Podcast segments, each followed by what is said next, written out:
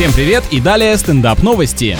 Неизвестный добряк анонимно угощает сладостями жителей одной из английских улочек. По ночам он наряжается в ростовые костюмы и подкладывает под двери угощения. Я бы относился к этому человечку чуть внимательнее. Возможно, он таким странным способом пытается выманить детей на улицу в позднее время суток. Горожане до сих пор понятия не имеют, кто именно стоит за этими милыми шалостями, но благодарны незнакомцу за то, что он поднимает всем настроение. Согласен, оставлять конфеты не на кладбищах, а у домов живых здравствующих людей куда более ободряющая традиция.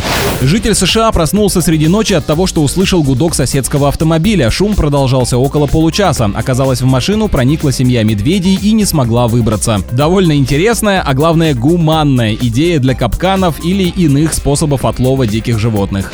На этом пока все. С вами был Андрей Фролов. Еще больше новостей на energyfm.ru.